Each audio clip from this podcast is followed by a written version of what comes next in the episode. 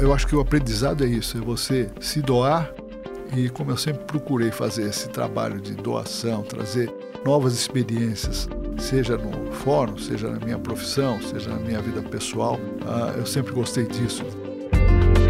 Você ouve agora o IPOcast, o podcast semanal do IPO Brasil.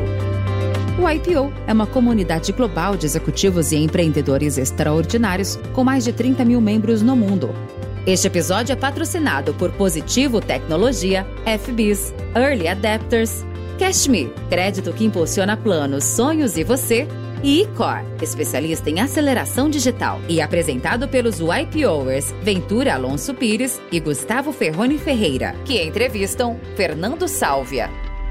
Fernando Sálvia é um apaixonado pela cidade de São Paulo. Ao começar a trabalhar como office boy aos 14 anos, encantou-se pelo mundo jurídico. Após um mochilão pela Europa, formou-se em Direito e trabalhou em grandes escritórios até a fundação do Martins e Sálvia Advogados, escritório do qual foi fundador e sócio por 19 anos. Atualmente é presidente do Conselho da Faz Advogados e diretor Gold do capítulo de São Paulo do IPO, onde é membro ativo há mais de 20 anos.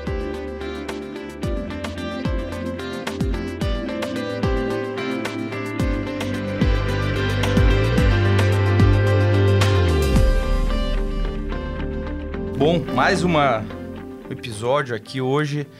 Ventura, eu acho que estamos diante do cara mais charmoso que já sentou aqui no YPOcast. Um charme em pessoa, muito bem vestido. Eu vou deixar você apresentar ele, porque eu sei que ele é teu camarada, teu brother, e eu acho que você tem todo o direito. Muito obrigado, Gustavo. Prazer estar aqui com você novamente. E hoje nós temos um ilustre IPO, amigo, colega, bacharel, advogado, um grande causídico e fidalgo, né? Porque o Fernando é. Salve é um fidalgo, ele é uma elegância em pessoa, como você bem disse, Gustavo. Aí. É um querido colega nosso e de profissão também, né? Também. E com muitas histórias para trazer e reviver aqui conosco uh, nesse momento. Vai ser um prazer, Fernando, bem-vindo ao IPOcast. Muito obrigado, muito obrigado, Ventura, muito obrigado, Gustavo. Eu realmente fiquei muito lisonjeado com o convite.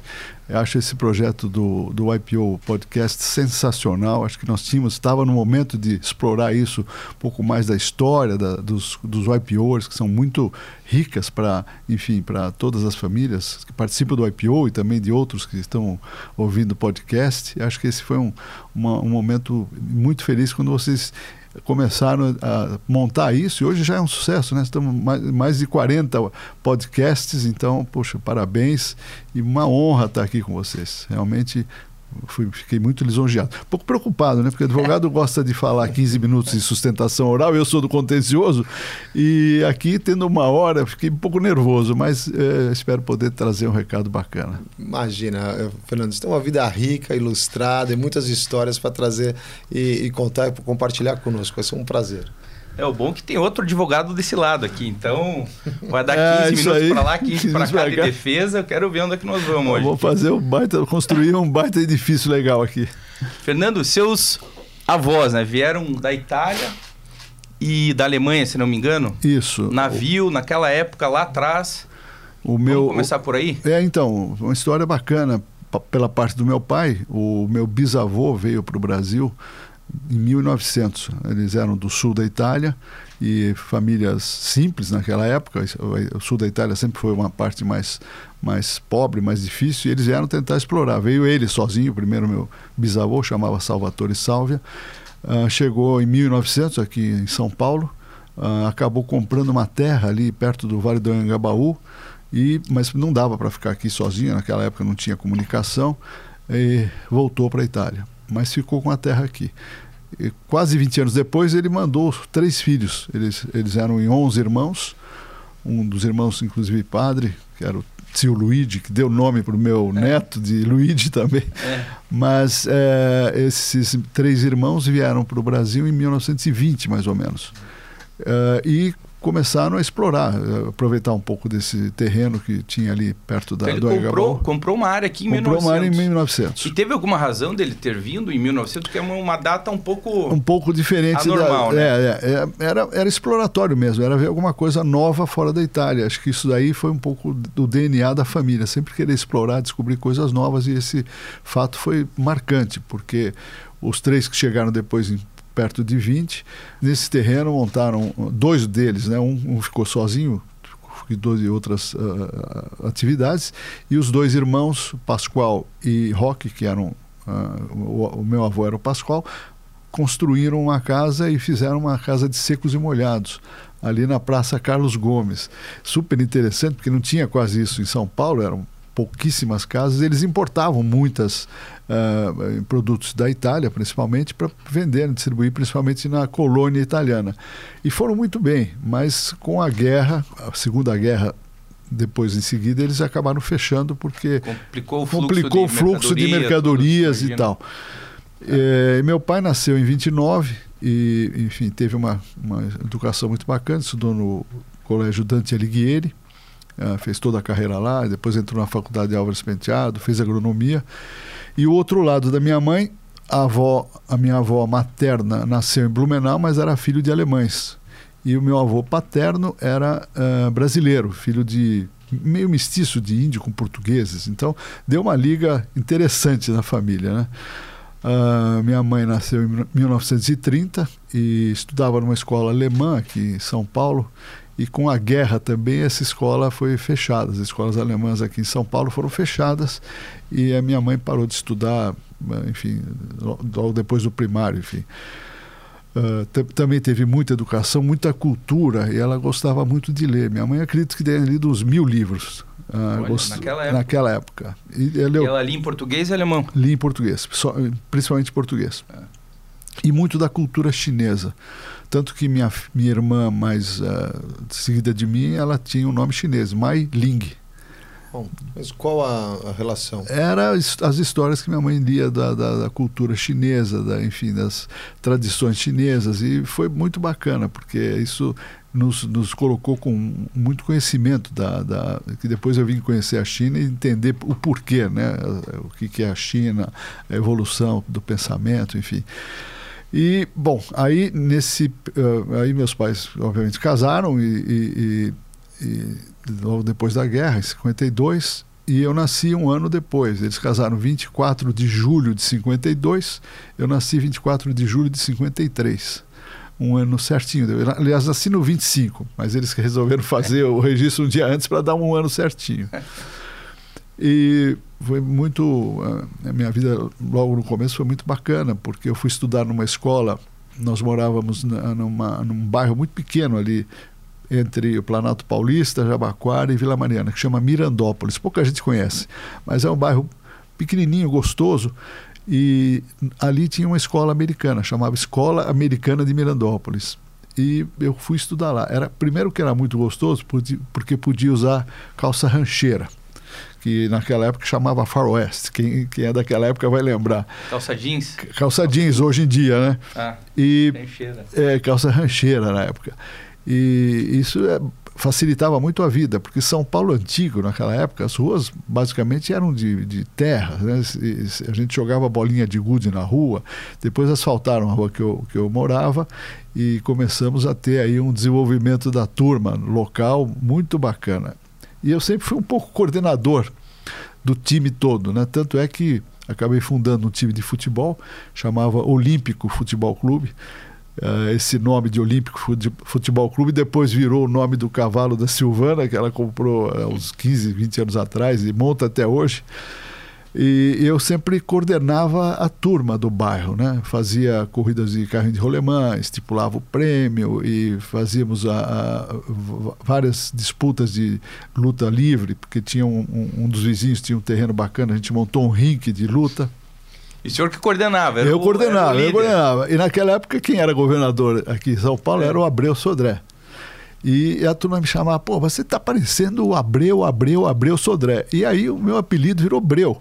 Então todo mundo me chamava de Breu E hoje, até hoje, a turma que é daquela época, que a gente tem amigos até hoje, que vieram depois, me chamam de Breu, me conhecem como Breu. Né? É um apelido carinhoso. E fui desenvolvendo essa, um pouco essa, essa parte de, de estar com os amigos, de liderar um pouco. Aí parti, gostei muito sempre de vender, né?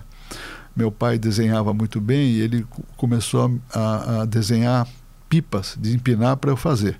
E a gente fazia durante a semana e na, na sexta-feira tinha uma feira perto da casa dos meus pais e ia vender na feira. Já fazia uma reservinha ali de. Pipa de paina? Pipa de, pipa de empinar. Pipa Sim, de empinar. É, é isso. Paina. Exatamente, paina, exatamente. E vendia coisa que vem um pouco da cultura americana, vendia limonada na porta de casa. Minha mãe fazia limonada, punha a jarra e o pessoal que saía da feira vendia um copinho de limonada e no fim o pessoal tinha dó, né, de você ali, não sei se era sede misturado com, com vontade de ajudar e, e fiz sempre um, um dinheirinho ali extra no, nesse começo da, de criança. E aí fui estudar nessa escola americana, que chamava Escola Americana de Mirandópolis, que tinha um bom relacionamento com Graders, acho que eram as duas únicas escolas americanas que tinham aqui, talvez o St. Paul's. E o uh, Chapel. E o Chapel. Uhum. Uh, e foi um período muito bacana de, de, relacionamento com o pessoal da escola, com a diretora, que chamava a doutora Helena, era uma, uma brasileira que morou muitos anos nos Estados Unidos, que montou essa escola. E, enfim, cresci no bairro, fazendo todas as, as estrepulias de moleque, de rua, essas brincadeiras, sempre, sempre muito positivas, sempre voltadas para, enfim, ajudar os amigos. Em, se tivesse dificuldade, eu estava lá sempre para ajudar, jogava bola, quebramos uma vidraça de um vizinho uma vez, todo mundo fugiu, eu fiquei lá, fui eu, fui eu. O vizinho veio e falou: Poxa, muito obrigado por ter se acusado no nome dos outros. E eu estava ajudando os outros. acho que isso foi uma cultura que veio dentro de mim desde criança. Assim. Era o breu em atividade. Era o breu em atividade, é. era o breu em atividade. Né? Bom, aí uh, terminei o primário e meus pais me resolveram me colocar no Porto Seguro, que era um pouco a tradição da minha mãe, né? língua, para poder desenvolver a língua. E o Porto Seguro era lá na Praça Roosevelt, no centro da cidade. E realmente aquela época São Paulo, né, Ventura, você lembra disso? Não tanto, mas uhum. São Paulo era uma cidade, de, acredito que de 2 milhões de habitantes, né?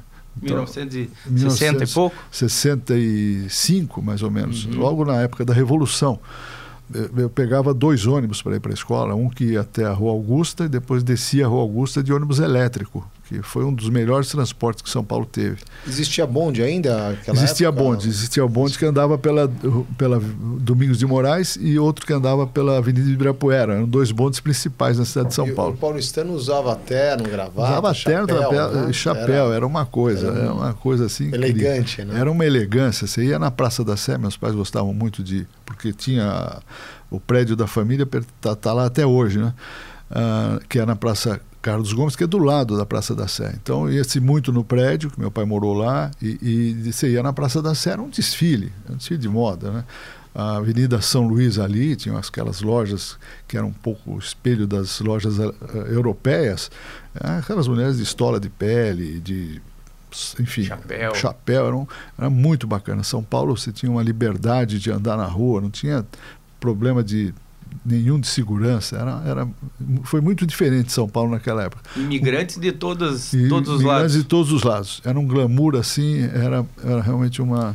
É, e você não tinha verticalização ainda, muito pouco. Né? Muito você pouco. Tinha o Anhangabaú, o Anhangabaú alguns prédios do Anhangabaú. Paulista eram casarões ainda. Casarões, né? todos aqueles casarões maravilhosos. Era, era, uma, era também um footing que se fazia entre Paulista e Augusta, andando por ali, ou de carro ou a pé porque era gostoso apreciar aqueles casarões, né? os, os barões do café, quando vieram, construíram aquelas casas imensas.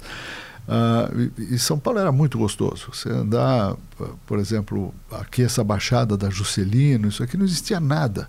Uh, o Clube Pinheiros, o pessoal que frequentava o Clube Pinheiros, eu frequentei bastante, a gente, Porto Seguro não tinha espaço para ginástica. Então, por exemplo, atletismo era feito no, no, no, no Clube Pinheiros, porque é o clube alemão, né, fundado por alemães.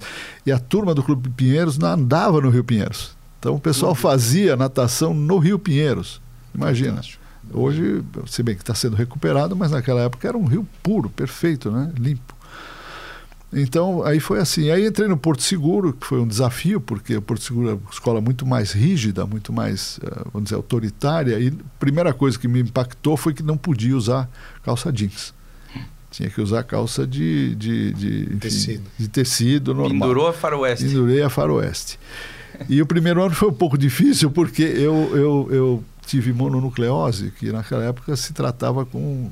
Você tinha que ficar em casa. E eu, sei lá, um pouco de. Um pouco de não querendo ir tanto na escola, porque no, o tal do jeans dificultava, eu acabei estendendo um pouco mais a, a- a- o período de recuperação e acabei bombando. Tomei pau naquele ano por falta. E logo em seguida, então, meu pai falou: Bom, você está vendo? O negócio aqui, a escola custa dinheiro, você vai agora aprender o que, que é trabalhar, né? o que, que é se você pagar os seus estudos e tal. E naquela época ele, ele trabalhava com construção e decoração e tinha feito um trabalho de algumas salas na- no escritório do professor Ives Gandra Martins.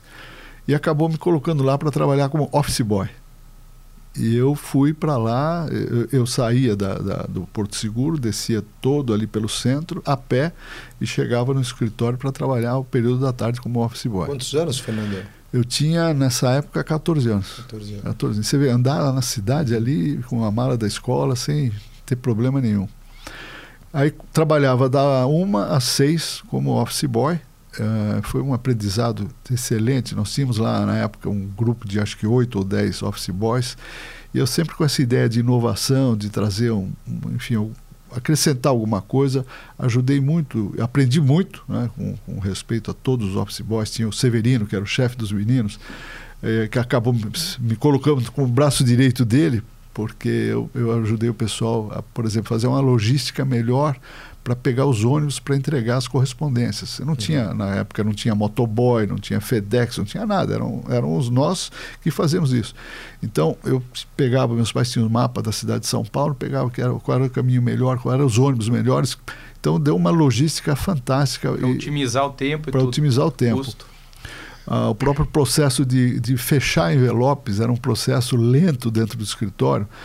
Ah, não tinha fax, não tinha e-mail, não tinha absolutamente nada, era tudo por carta, por correspondência. né? Então, para colar os envelopes, eu, eu montei um sistema que você punha todos os envelopes abertos e passava a cola em 50 envelopes de uma vez só, depois ia fechando de uma vez. Isso encurtou o tempo de uma maneira tremenda. E aprendi muito respeito, horário, a amizade, a colaboração. Quando você trabalha com essa turma bacana, tenho grandes lembranças dos meninos que eu trabalhava. Uh, lembro todos de todos eles pelo nome, Ademir, Antônio Luiz. Uh, a gente aprende muito, a gente aprende muito, né? Como, como se virar, como né, enfrentar esses desafios, né? Essas experiências que vão moldando a gente para a vida, né? É, exatamente. Ver como impacta, É, né? e acho que foi por aí que você já se inspirou um pouco no curso de Direito. Exatamente. Então fiquei com aquele negócio do curso de direito, mas logo em seguida meu pai montou. Meu pai tinha ido para a Suécia, que o irmão da minha mãe, meu tio, era baterista, morava em Estocolmo, e ele foi, eles foram visitar meu tio lá em 70, 71, e meu pai conheceu o Lego. E se inspirou em fazer uma casa no mesmo, no mesmo sistema do Lego, com blocos de encaixe. Voltou para o Brasil, ah, e começou a desenvolver a ideia de montar essa fábrica de Tipo um construção. pré-fabricado, tipo assim? pré-fabricado. Na época Uhum. era meio que uma- um, um negócio que estava começando a, acontecer no Brasil.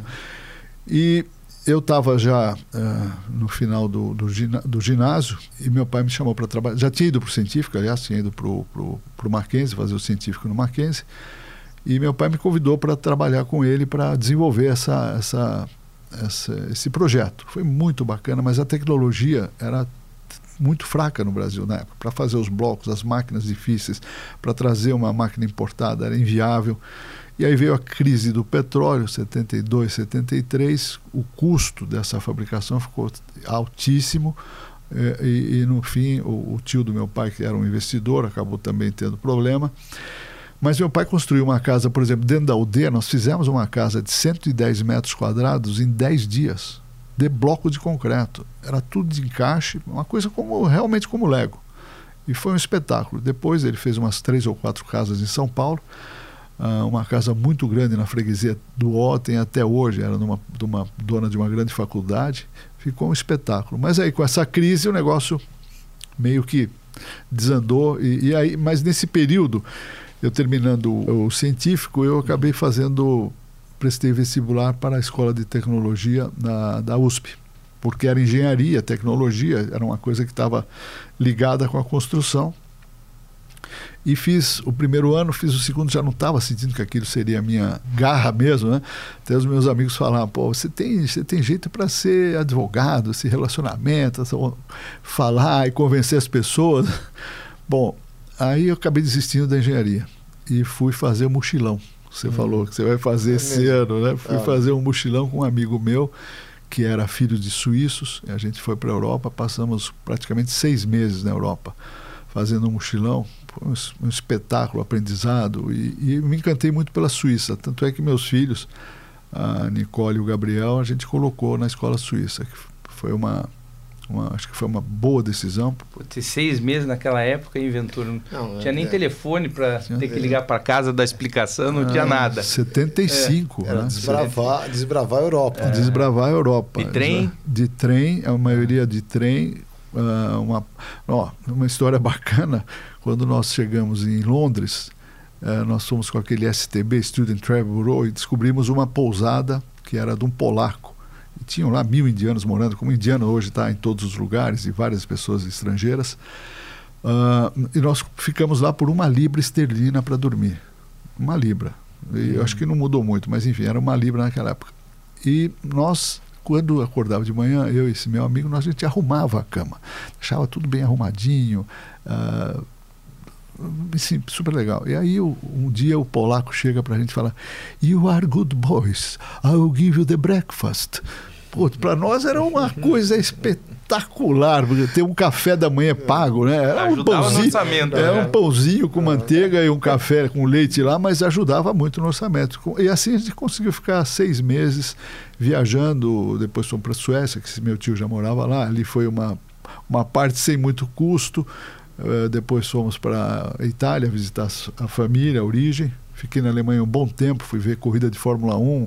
uh, assisti um grande prêmio de Nürburgring. Já é era apaixonado por carros. Esse é aquele, aquele circuito de 7 quilômetros? 22 quilômetros. 22 quilômetros.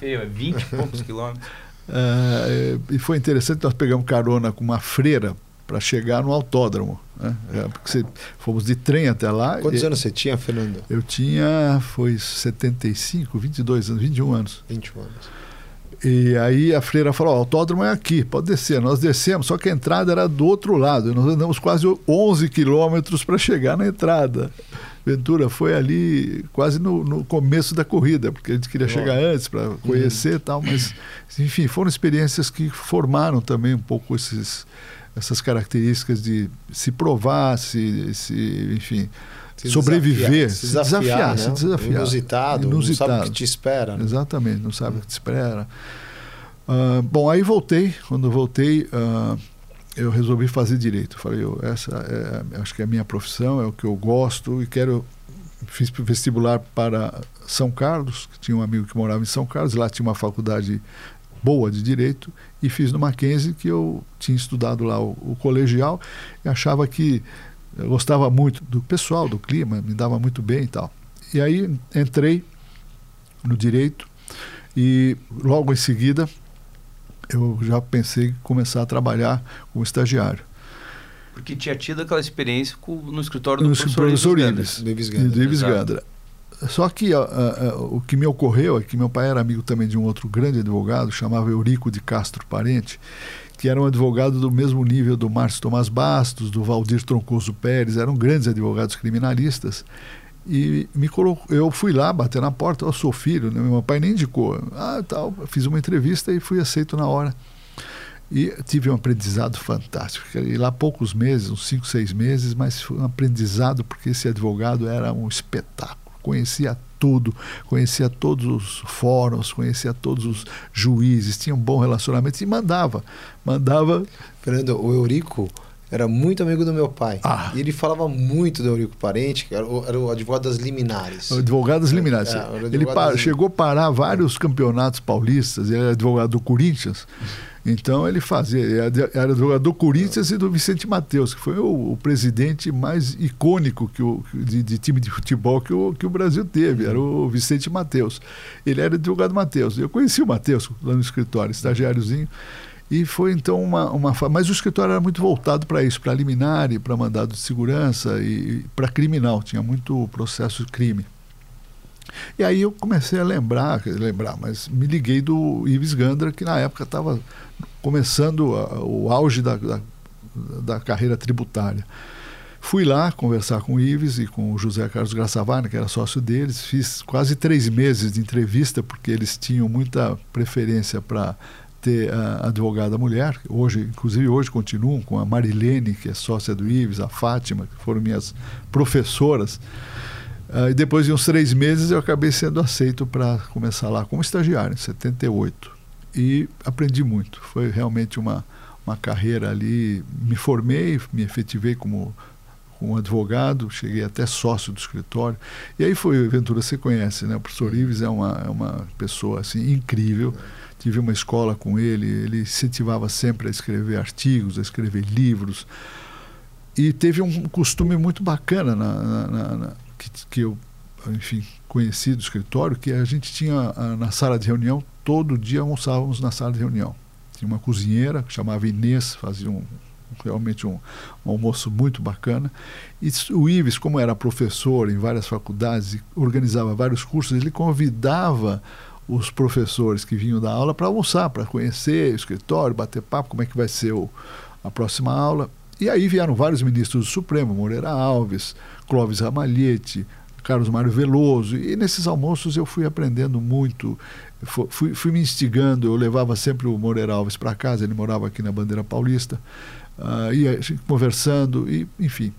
E fui Que rico um almoço desse, hein, Ventura? Nossa, e foi? Um atrás do outro. quase oito anos ou nove anos que eu fiquei lá, todos os dias tinha almoço. Então, Não, e esses são os baluartes da, da advocacia e do mundo jurídico, né? O Carlos Veloso, Moreira Alves, tem, esse- acho que é o track record do Supremo, né? Assim, Exatamente. você tem a história do Supremo, eram ministros impecáveis, com, impecáveis. com altivez, ética, decisões, né? É, conhecimento. Conhecimento jurídico. A gente vê a diferença, né? O que era. A gente estava falando até um pouco antes da, de começar aqui, né? Como, é, como, como era o Supremo, né? Como eram as, as leads, as, as questões, eram muito mais técnicas, muito mais apuradas.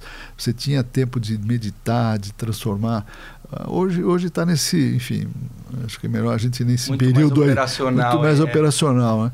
Então foi um aprendizado muito grande e eu sempre tive essa vontade de, enfim, liderar um pouco, crescer e aí conseguir criar um relacionamento com um grande escritório americano de Chicago. A gente manteve uma, uma cooperação com o escritório, então vieram alguns clientes que eu ajudei a trazer referendados.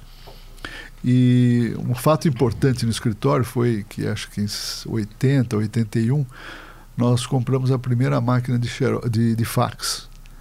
E parecia um bebê que ia nascer, porque nós colocamos na sala de reunião, na sala principal do escritório. E aí pedimos, acho que foi para o Gilberto de Olhoacanto, lá no Rio de Janeiro, também outro escritório espetacular, mandar o fax para São Paulo e ficou todos os advogados olhando a primeira folha sair assim no fax.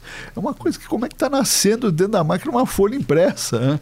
Eu, Gustavo, isso é fantástico. Você sabe, quando eu comecei, a gente tinha máquina de fax também, né? E tirava xerox do fax, porque ele era do papel térmico e apaga. Ah, então é. a gente tinha uma, uma indústria de tirar é, cópia do fax. Era uma, É, é. uma loucura, né, Fernando? Uma coisa incrível. E eu incentivei muito o escritório a essas, essas inovações. Eu sempre gostei muito, pensando lá na frente, como é que a gente podia estar, estar adiantado. Isso aí foi. O, o, o Ives e o Wagner abriram muito espaço para eu poder cre- crescer e criar um dos primeiros processos de terceirização de jurídico de empresa. Eu que trouxe para dentro do escritório. Eram as indústrias Espina. A sede deles era ali no Brás, é uma empresa de, de papel e papelão muito grande. Eles tinham muitos processos e nós começamos a fazer esse processo de terceirização. Ah, então foi um desenvolvimento muito legal. E aí, em 81, eu casei com a Silvana. ah, a gente, pouquinho antes disso, eu me dediquei muito a, a- na, época, na época de estagiário ainda, a vender, a vender queijo. Um, um, grande amigo meu, o pai dele era diretor do, do Banco Real e montou uma fábrica de queijos Brie e Camembert. E eu vendia os queijos, saía de manhã para ir buscar no, lá no interior, trazia para casa da minha mãe, enchia a geladeira, ficava louca da vida, e ia distribuir os queijos. E o Santa Luzia era o meu me melhor cliente, como até hoje é um lugar que vende queijos importados. E eu fiquei muito amigo dos donos, seu Jorge e seu Álvaro. É? São os dois, os dois sócios, um, já falecido, do Santa Luzia. E veja só a coincidência, né? Eles sabiam que eu era estagiário, advogado, e um dia eles foram consultar o escritório para uma questão.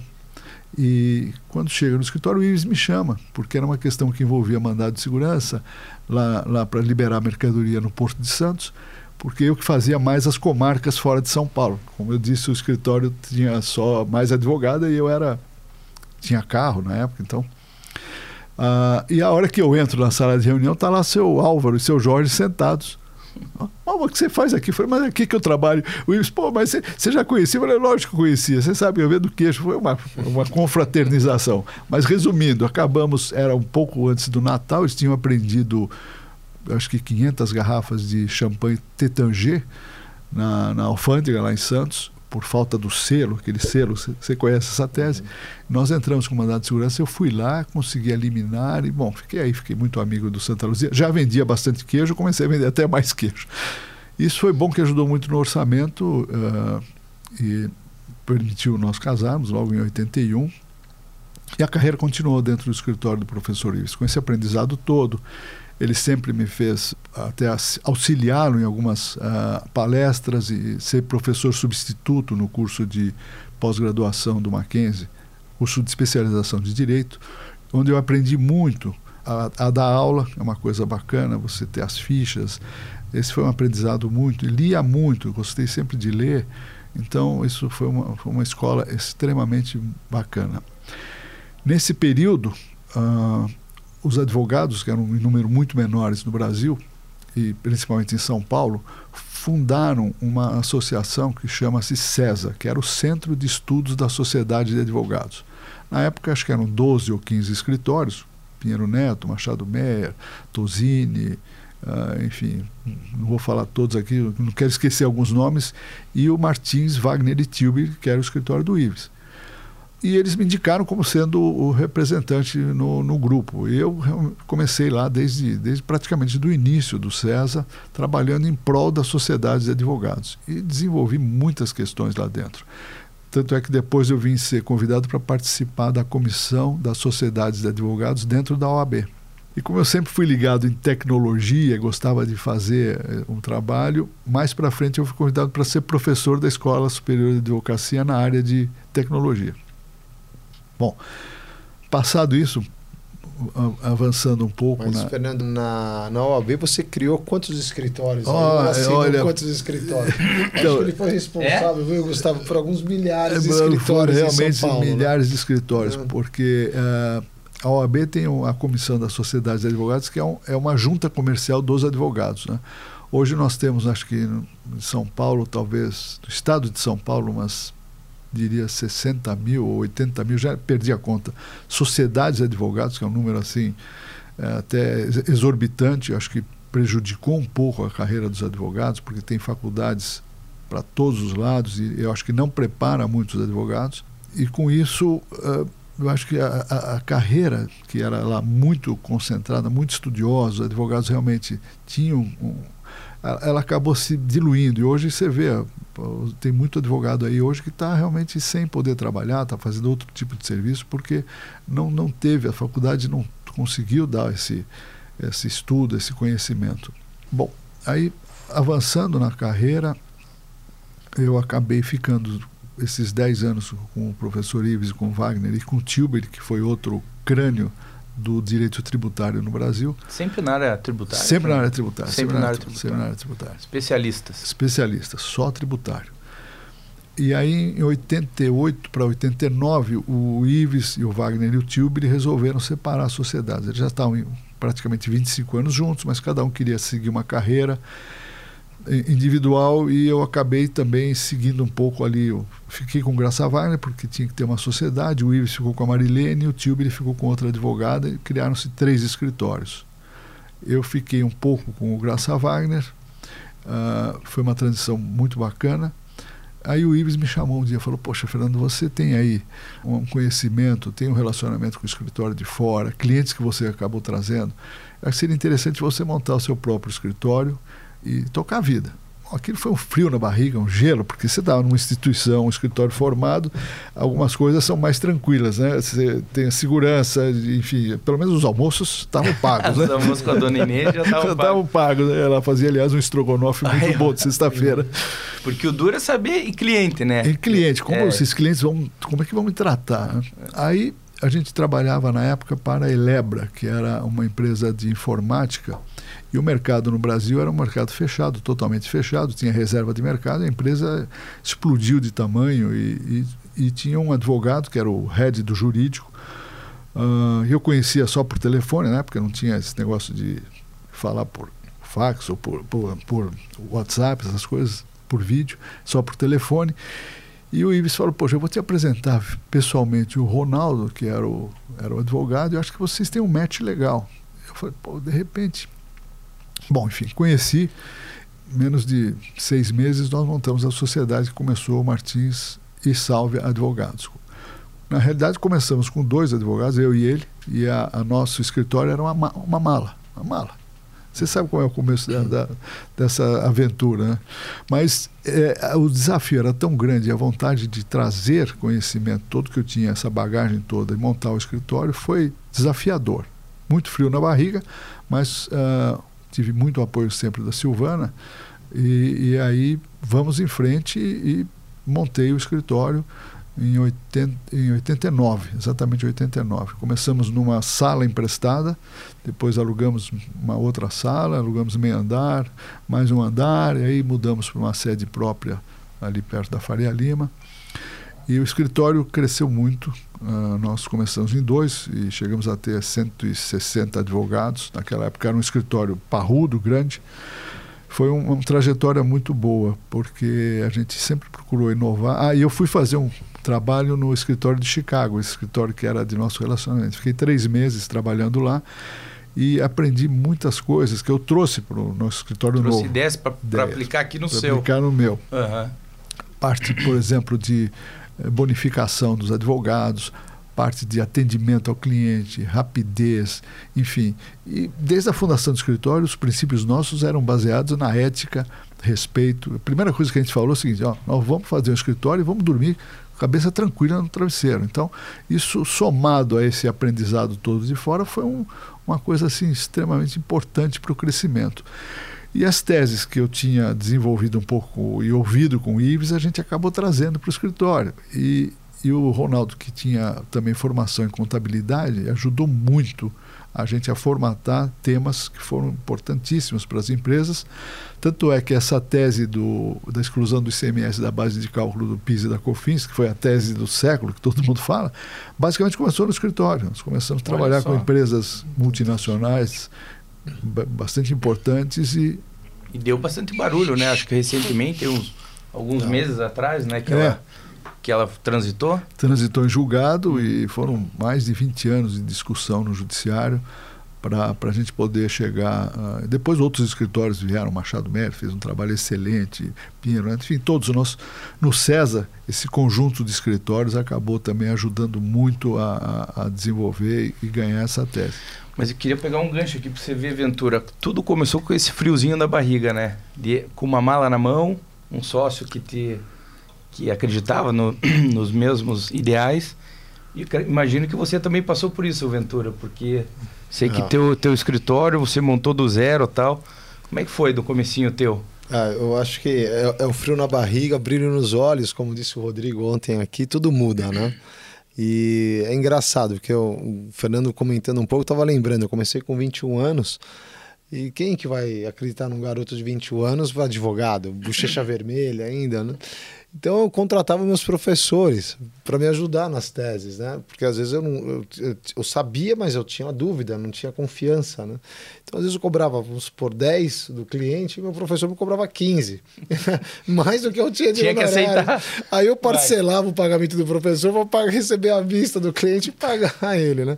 Mas é, foi assim, muito estudo, muito esforço, muita... Né? E eu acho que, principalmente, é, é, é o divisor de águas, né? Eu brinco que a gente sempre trabalhou para o lado da luz, do lado do, do bright side, né? com ética, com respeito, dormir com a cabeça tranquila, saber que você faz um bom direito, uma boa advocacia, né?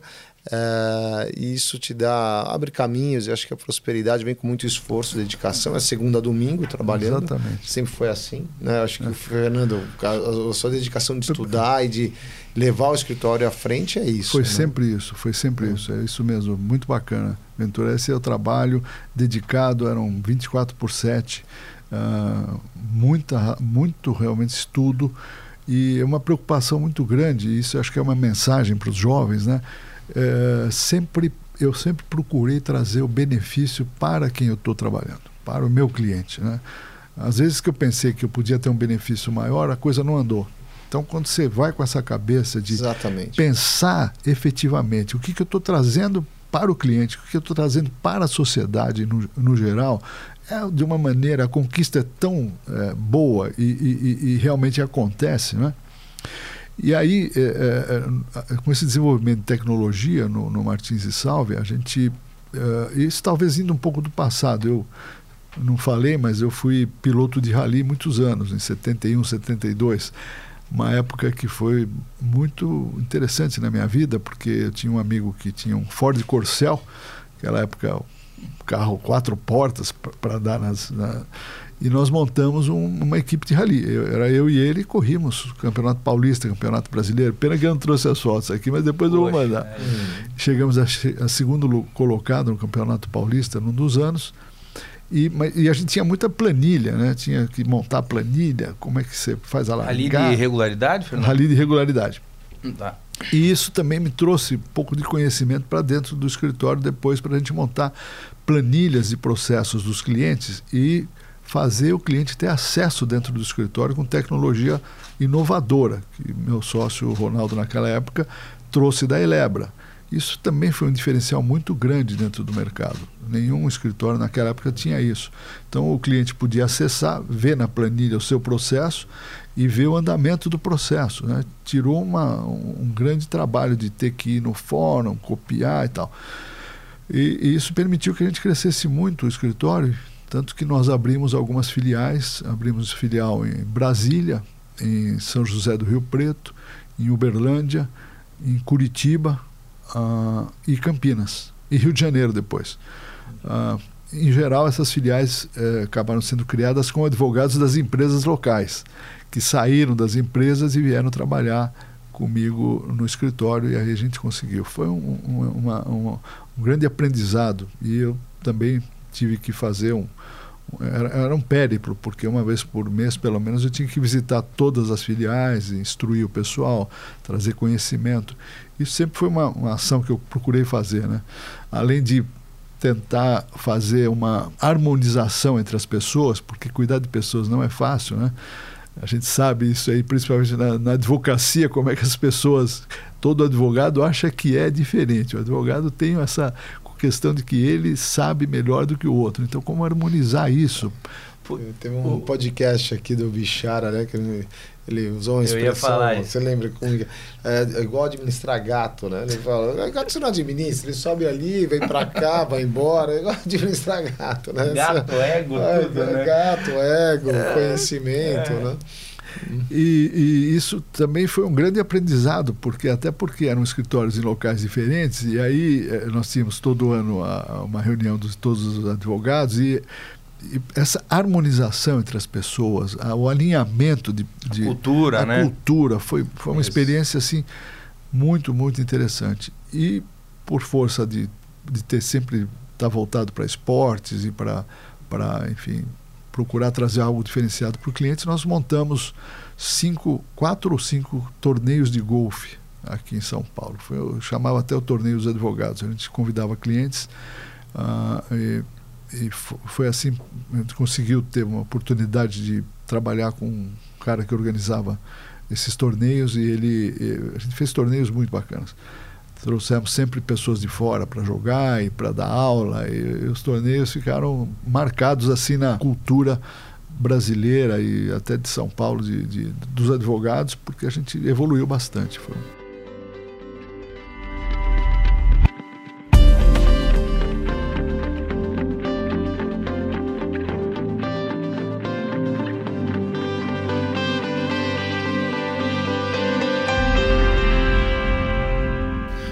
o IPO? Eu sei que nós sabemos, né, que acho que você está há mais de 20 anos aí no IPO. É, eu estou há 5 anos e, e, desde que entrei vejo que você se movimenta muito bem, está em várias frentes aí. É, conta para nós aí como é que isso começou tanto tempo atrás e, e, e, como é que você vem vivendo dentro do IPO depois de tudo isso. É, boa, excelente pergunta. Acho que o IPO foi uma benção e eu sou muito agradecido. Aliás, muitas passagens na minha vida eu agradeço muito, primeiro a Deus e depois a quem me trouxe a oportunidade. Acho que isso é uma, uma coisa que a gratidão para mim faz parte da minha vida, faz parte da minha formação. E o IPO veio num momento muito bacana. Eu estava no Martins de Salve ainda, nós estávamos no escritório crescendo muito. E, e aí entrei no fórum em 2000. Entrei no IPO em 99 e no fórum em 2000. Um fórum excelente, praticamente o núcleo é, é, duro está junto até hoje e foi transformador na minha vida, tanto na minha vida pessoal quanto na minha vida profissional e na vida familiar. Os meus filhos participam muito, a Nicole, minha são, são os três tripés do IPO, são hein, os Ventura? Três tripés do tá? IPO, né? Pe né? Desenvolvimento pessoal, profissional e familiar. E familiar. Beleza. E a, o, a minha filha que mora no México frequentou muito o IPO aqui no Brasil e depois que mudou para lá, ela mora em Monterrey, ela teve um bom relacionamento com o pessoal. O Gabriel, meu filho, sempre teve sempre presente, está em fórum, fez vários eventos e eu tive um aprendizado muito grande. Acho que o meu fórum me ajudou em várias passagens críticas, em várias tomadas de decisões, porque o clima dentro do fórum é aquele clima de você poder conversar tudo, abrir o seu coração. E quanto mais você se entrega, parece que realmente o retorno é impressionante, né? o retorno que a gente tem. E aí participei, como você falou, estava de vários eventos, de várias uh, ah, diretorias, acho que desde 2002 ou 2003 eu venho fazendo parte das diretorias. Uh, acabei dobrando algumas diretorias na parte financeira. Falei, bom, mas o caixa está tão bom, o salário está tão bom, né? Brincadeira. Me puseram repetir diretorias. Cheguei até ser o chair do, do IPO Gold e ajudando sempre, colaborando em todas as atividades, na parte de seleção de quem vai entrar, que é, enfim, uma parte que eu gosto bastante. E participei de todos os grandes eventos nacionais e internacionais. Incentivo muito. O Ventura participou muito, eu não sei se você também participou. Eu ainda não tive chance. Eu, eu ia para o ED, que ia ser em São Diego, passagem comprada. Uhum. Um dia antes de embarcar, veio a pandemia. A pandemia. É. Teve inclusive gente que foi né? Foi, acabou. Chegou lá, hotel vazio, voltaram. É. Teremos agora em novembro, né, Wes? Tem em Nova York é, mês que vem. Tem que vem. É isso é, aí. Isso. Mas a, as universidades são fantásticas, universidades né, são Fernando? Quantas você participou? Eu até? participei de 10 universidades e junto com as universidades, as academias. As universidades em geral são duas mil pessoas, são mil casais e depois as academias são eventos mais privados, assim com 10 ou 20 casais só. E aí são feitas em locais extremamente reservados, uh, para pouca gente, para você conhecer realmente o local onde você está. Então, por exemplo, na Jordânia, nós tivemos um almoço nessa academia na casa do rei da Jordânia, porque a esposa do rei é do IPO. Então, nos receberam num jantar super íntimo, no qual você pode conversar qualquer tipo de. discutir qualquer coisa que você queira com, com eles. Então, isso se repetiu eh, na, na, na, Itália, conhecendo uma das casas dos Médicis, que nunca tinha sido aberta para para visitação, conheceu, aconteceu em Barcelona, visitar um, um, local que o Gaudí tinha feito que ninguém tinha visitado. Isso, além de ser um, uma coisa muito especial, que pouca gente visitou, essa, esse conhecimento que você tem com outros YPOs do mundo inteiro, essa troca de experiência, é, é extremamente motivador. Então, eu incentivo muito o pessoal jovem. Agora, os, os eventos são um pouco diferentes, mas é, entra no, no site do IPO, tem muita coisa nova e muita coisa super interessante. Que legal tocar nesse ponto, Fernando. Agora está tendo uma pro Egito até, que, que, fiquei sabendo esses dias, né? Não, é. não podendo ir. Terá é? Egito, é? Israel, terá Oriente Express. Oriente tem, Express. tem várias aí tem acontecendo. Várias, várias. Pós-pandemia, agora. É, tá todo mundo. É, né? E as universidades? Explica um pouco melhor para a gente o que, que, que, são essas as universidades. As universidades são, são grupos, de, em geral, de 500 a mil casais que vão passar quatro ou cinco dias em alguma cidade. Por exemplo, em Hong Kong, nós tivemos uma universidade muito bacana. Uh, e aí é montado um, um, são vários painéis de educação. São, eu diria 80% é education. Então vem ou o presidente, ou o chanceler, ou enfim, o governador do, do estado ou do país fazer uma palestra e depois são divididos em vários outros grupos no qual se discute o mercado, a questão de importação, a questão, enfim, tributária, relacionamento, o, todos os temas relacionados à atividade dos IPOs e à noite fazem os jantares, os uh, dine rounds, que você vai na casa de, muitas vezes das, das pessoas locais. Então é uma troca de experiência e uma, uma educação muito importante. Além dos cursos, obviamente, que são os talvez os, o grande também apelo do IPO, que são os cursos de Harvard, o OPM, no Brasil também, FGV, são cursos de formação assim espetaculares. Fundação Dom Cabral. Fundação Dom Cabral, excelente, é. né? Isso me fortaleceu muito e o fórum foi o, realmente o meu o catalisador para poder abrir e discutir questões extremamente delicadas na profissão, quando uh, uma parte da estava falando do Martins de Salve, a gente resolveu meio que ali no momento separar a sociedade de boa, sou colega ainda do, do Ronaldo, e foi um período delicado na minha vida, porque faleceu minha irmã numa segunda-feira e meu pai na sexta-feira, na mesma semana. Então, eu estava um pouco, talvez ali fui pego um pouco de surpresa, não estava preparado. Recebi um convite para trabalhar num escritório que era do Rio de Janeiro e abrir em São Paulo, super bacana tal, mas enfim, não deu certo. E um advogado que tinha trabalhado comigo no Martins e Sálvia, que eh, eh, eu tinha colocado ele como coordenador de três comitês que eu, que eu fundei, que era o Comitê de Ética da Câmara Americana, de Ética da Câmara Britânica e da Câmara Alemã. Ele me falou: Poxa, estou no escritório aqui, tem uns sócios, mas está faltando alguém para a área tributária, você não quer vir para cá? Para mim foi um super desafio. E assim, foi uma coisa realmente inovadora. E conheci os sócios, me encantei com a proposta, só que eram muitos sócios. E aí fui para o escritório, mas em dois, menos de dois anos nós fizemos uma, uma, uma reestruturação societária e ficamos em três. Eu, o Paulo Focati e o Luiz Amaral. E virou FAS, Focati, Amaral e Sálvia, em 2012. E aí eu trouxe muita experiência, muito relacionamento, uh, enfim, uh, tecnologia, sempre pensando no futuro, e os sócios são extremamente capacitados. O escritório cresceu muito, a gente sempre focado em trazer um serviço mais uh, uh, up-to-date para o cliente, um muito bom relacionamento. Tudo que eu aprendi né, no escritório do Ives e depois no Martins e Sálvia, no escritório estrangeiro, uh, uh, o relacionamento com o cliente, a rapidez, você sabe muito bem, né, Ventura? Você, você é professor aqui nisso, né? A forma de atendimento, a forma de construir as saídas, né? Uh, e eu sempre muito focado nessa área do contencioso e me dediquei muito à sustentação oral, a tentar construir teses novas. Isso aí foi foi bastante importante na construção do escritório. E aí nós criamos uma regra de, de aposentadoria que em 2019 chegou o meu período de passar e abrir espaço para outros advogados. Já tinham entrado alguns no escritório, veio um excelente advogado na área tributária que assumiu basicamente o que eu, o que eu tocava na área tributária e esse processo levou três anos até se concluir agora em julho de 2022 no qual eu vendi as cotas e passei para um conselho que nós criamos. E o IPO me ajudou muito isso, o fórum me ajudou muito nisso. Então, uh, essas decisões, essas decisões em momentos delicados e, e, momentos importantes. Eu acho que esse o grande uh, ferramenta que o fórum nos traz de poder ter uma abertura total e com pessoas que, na verdade, é um conselho, né, Ventura e Gustavo? Você tem lá hum. nove ou dez colegas que cada um tem uma experiência, como a gente tem não pode ter pessoas da mesma área para não ter conflito.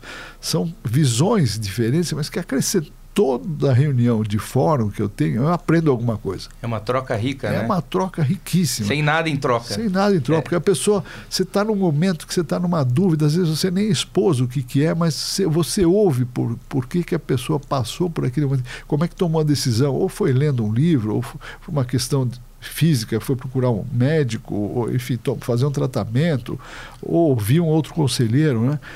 E, e eu procurei trazer tudo isso para dentro de, de mim, da minha profissão. A Silvana participa de fórum também desde que nós entramos. É o fórum de, de mulheres mais antigo. E o seu fórum continua coeso, é o mesmo fórum? Continua coeso. Saíram dois ou três, um que saiu do Brasil, outro que teve, enfim, vendeu a empresa e acabou tirando um sabático que durou muitos anos, mas basicamente cinco são os, os fundadores e vieram outros quatro maravilhosos que compõem. Eu acho que o aprendizado é isso, é você se doar e como eu sempre procurei fazer esse trabalho de doação, trazer novas experiências, seja no fórum, seja na minha profissão, seja na minha vida pessoal, uh, eu sempre gostei disso, de trazer, uh, enfim, toda a minha experiência, educação, relacionamento, e a Silvana me ajudou muito a vida inteira e me ajuda muito. A Silvana é meu anjo da guarda, ela que cuida dos relacionamentos, ela que cuida, incentiva muito esse, essa parte de coordenar o, o, nosso, a nossa vida social, me ajudou muito. E meus filhos aproveitaram demais. Já estou agora pensando até nos netos como é que vão participar. É, boa, boa mesmo. Fantástico, né, Gustavo? Fantástico. E agora eu queria puxar um gancho aqui, falando em anjo da guarda, Ventura.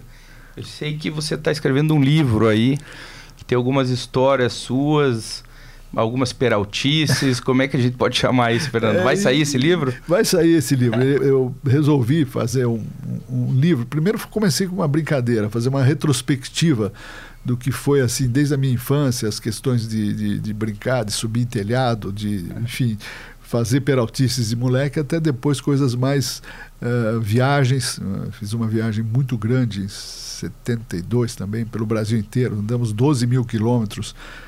Cruzamos Belém, Brasília, que não existia absolutamente nada, numa perua veraneio, com seis amigos. Eu era o mais baixinho, imagina, tenho 1,80m. Os amigos todos filhos de, de estrangeiros, monstros. E foi uma experiência fantástica e várias outras passagens. Então eu dividi em 60 mini capítulos e eu estou escrevendo. Tem até uma IPO que me, sempre está me cobrando esse livro. São histórias assim de, de, de muita. Acho que são ricas, foram ricas para mim, mas de muita uh, graça e muito, acho que, entretenimento. E com essa, essa vontade sempre de, de ajudar, de dar experiência, de trocar experiência. Voltando um pouco lá no passado. Eh, eu acho que eu não falei de um evento que uh, a gente organizou aqui, foi organizado pela. chamava Boate Papagaio. Foi uma gincana de dois dias no, aqui em São Paulo. E desde lá, acho que você vê essa coisa de organizar, de relacionamento, de entregar um produto bacana. Nós montamos quatro ou cinco equipes de 20 pessoas cada um. Eram dois dias de, de gincana, chamava Papagaio. Uh, Transamérica Papagaio. E eram trazer prendas para cumprir a, a, gincana mesmo. E nós chegamos em segundo lugar. Perdemos no finalzinho porque era um pneu que tinha que trazer, um pneu monstro. Nós fizemos um grande de trator, tinha dois metros, e quem ganhou trouxe um de bicicleta, como essa daqui que nós temos, aquele pneuzão da bicicleta da frente, acabou ganhando. Circo, né? é. Mas a organização, a organização do sistema todo foi toda bolada por nós, principalmente eu e a Silvana quem cuidava do que, para onde ia, como fazia. Uh, na casa dos pais dela tinham três linhas telefônicas, que era, era o único meio de comunicação que existia. Você tinha que ligar de orelhão para lá para dizer cumpriu, não cumpriu, tá assim a dificuldade. Então, nós montamos um esquema todo ele planilhado e foi. Só perdemos o último prêmio, mas uh, foi uma aventura bacana. Isso está dentro do, do livro, tem várias passagens que, que... Tem muitas memórias de São Paulo, né? De você contar São Paulo antigo, São Paulo dos anos 60, 70, 80. Ah, isso também, isso tem passagem. Essa passagem do papagaio foi em que ano, Fernando? Essa, essa daí foi 72 também, por ali, nessa época 72. São Paulo era totalmente diferente, né? Você o, o shopping Guatemi surgiu acho que em 69 ou 70. Era um centro de lojistas. Centro né? de lojistas, né? Então, para você chegar lá era difícil, porque ele era meio quase que na várzea, ali do lado do Clube Pinheiros e tal. Uh, então, você ia de ônibus ou daqueles táxis antigos, que eram carros americanos monstros, uh, mas já era asfalto e não era terra? Lá já era asfalto. Já era asfalto. A, a Faria Lima já tinha sido asfaltada. Mas ela ia só até a Cidade Jardim. Depois dali para frente não tinha nada. Juscelino, aquilo lá era, era um lodo, era um pato era pasto, não tinha absolutamente nada. Pasto alagadiço. Pasto, né? pasto alagadiço. E para nós jovens, né, eh, naquela época era uma delícia, porque você mandava São Paulo inteiro de ônibus elétrico, de ônibus normal, uh, para todo lado, para cima, para lá, não tinha problema nenhum de segurança, não tinha problema nenhum de. E, e, e, foi evoluindo São Paulo, né? depois da, de 70, a Copa de 70, uh, enfim, fez um, o Brasil ter um pouco de crescimento maior, São Paulo foi crescendo, enfim, uh, essa troca de pessoas que vieram de fora e tal, uh, São Paulo cresceu meio desordenadamente, né? A gente tem, tem grandes lembranças dessa são Paulo que tinha lá 2, 3 milhões de habitantes e, e você podia circular para todos os lados, como dizia, vender papagaio na feira. Né? Você punha debaixo do braço e ia vender e punha, punha o dinheirinho no bolso do outro lado. Então, uh, andava de carro de rolemã, a gente fazia campeonato de rolemã na rua, passava um carro por dia na rua. Então, yeah, são, são histórias, né, Ventura, é, que é, eu ainda peguei um pouco disso, dessas gincanas, rolimã, o búlico, né, que era a bolinha de gude e tal. Hoje em dia é muito difícil já ver é, isso. Hoje né? é tudo digital. Tudo, tudo digital. digital. Hoje é digital, gente... virtual, realidade aumentada. É, realidade né? aumentada. Né? É uma evolução, é uma evolução, né? É um outro mundo, outros tempos. Né? É. Outros tempos. Ah. Mas a gente tem saudades desse tempo que parece que tinha um outro sabor, né, Fernando? É um outro sabor. Era realmente o que você falou. O sabor era, era mais divertido. Você não tinha uma preocupação como você tem hoje, né? Hoje só o trânsito, se tirar, sem falar em segurança, só o trânsito já é uma preocupação exorbitante. Você, você vê hoje de manhã, cada um de nós teve um problema de, de trânsito. Você o Waze ajudou muito, mas ao mesmo tempo São Paulo virou um é caos, dinâmico. né? É, é, muito dinâmico, né? Me lembro que ir para o Morumbi era uma aventura como hoje, por exemplo, você falava, vamos para Campos do Jordão, era uma distância assim, para chegar no Morumbi era um uma, uma, era um, uma nossa, viagem, uma viagem né? atravessar a ponte, subir ali era uma coisa assim, uma aventura, uma, realmente uma aventura. Saía de domingo para passear no Morumbi, era o dia inteiro, e voltava no final do dia. Carro não subia, não tinha caminho, uh, enfim. É, é, floresta, mato. Floresta, mato. E foi evoluindo, foi evoluindo. Você fala, a Avenida Giovanni Gronchi, aquilo era, perto de onde eu moro, Santo Amaro, ali Chácara Flora, era, era realmente um sítio, né? Uh, e hoje se desenvolveu. Então, essa, essa, essa passagem de São Paulo para o que é hoje, eu acho que nós paulistanos que estamos aqui, você está aqui com, com, um grande prazer de estar conosco, né? é um desafio, mas a gente puder. Mas é muito legal de escutar isso e imagino que muita gente que vai escutar o, o podcast aqui também vai ter lembranças, né?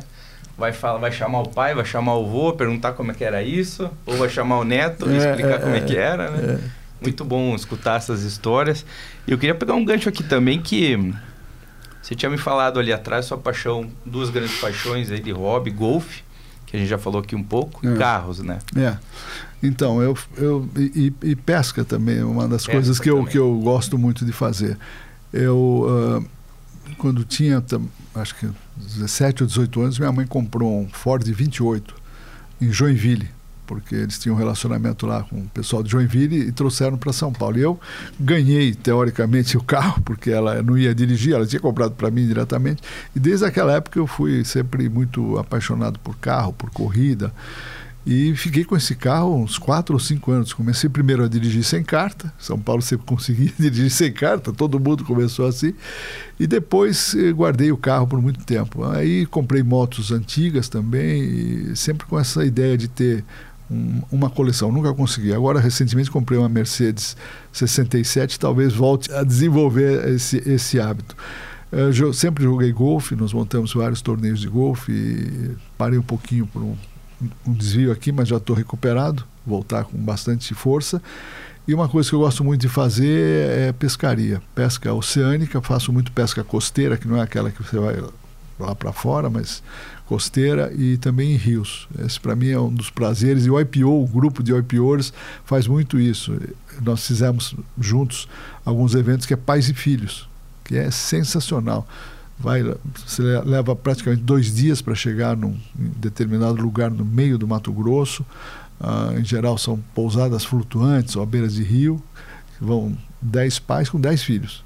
e você fica uns quatro ou cinco dias pescando. Sai de manhã às seis horas da manhã, você sai com seu filho ou filha, e é uma troca de experiência, uma troca de é, intimidade. Isso, isso o IPO monta, grupos montam, mas também com amigos, é muito bacana.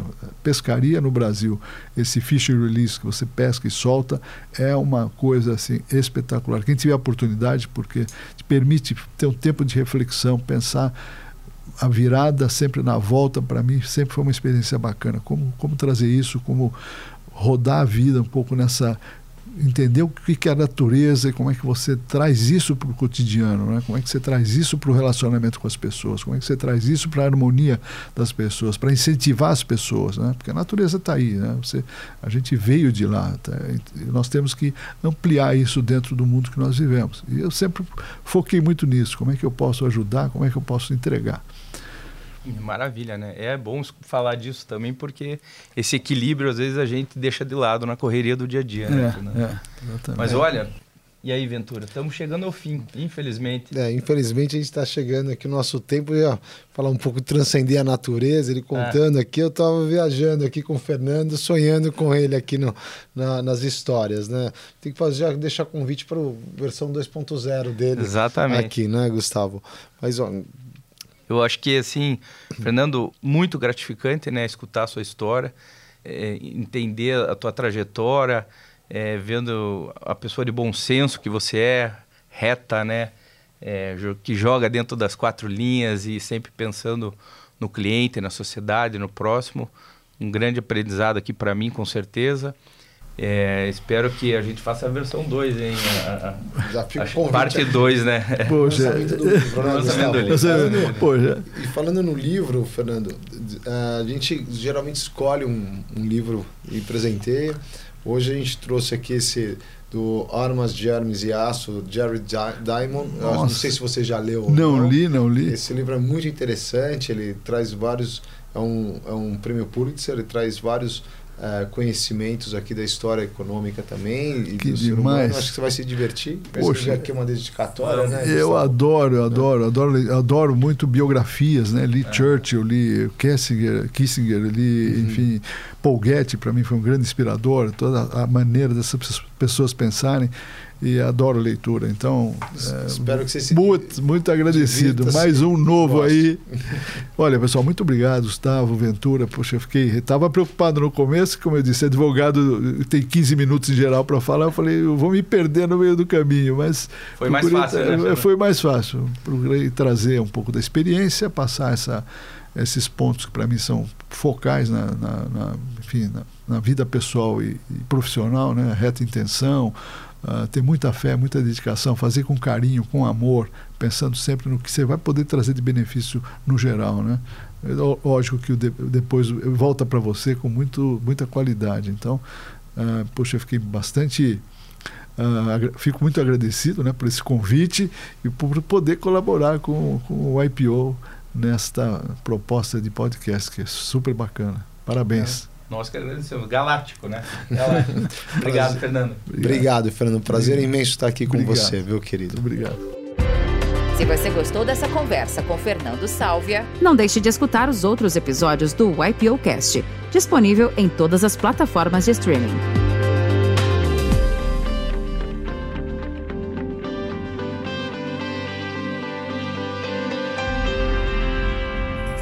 Uma produção, voz e conteúdo